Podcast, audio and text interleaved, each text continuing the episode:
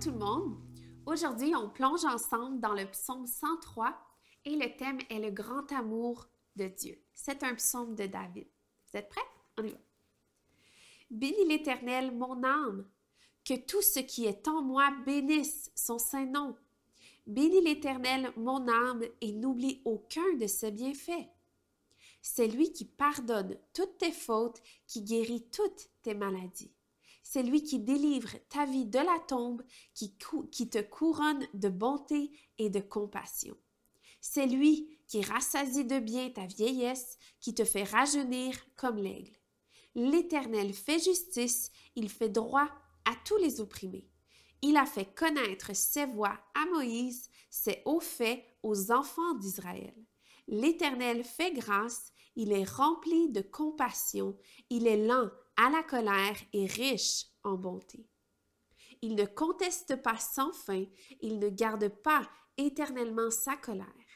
Il ne nous traite pas conformément à nos péchés, il ne nous punit pas comme le mériteraient nos fautes, mais autant le ciel est élevé au-dessus de la terre, autant sa bonté est grande pour ceux qui le craignent.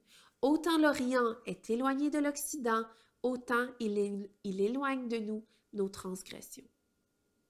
Comme un père a compassion de ses enfants, l'Éternel a compassion de ceux qui le craignent, car il sait de quoi nous sommes faits, il se souvient que nous sommes poussière.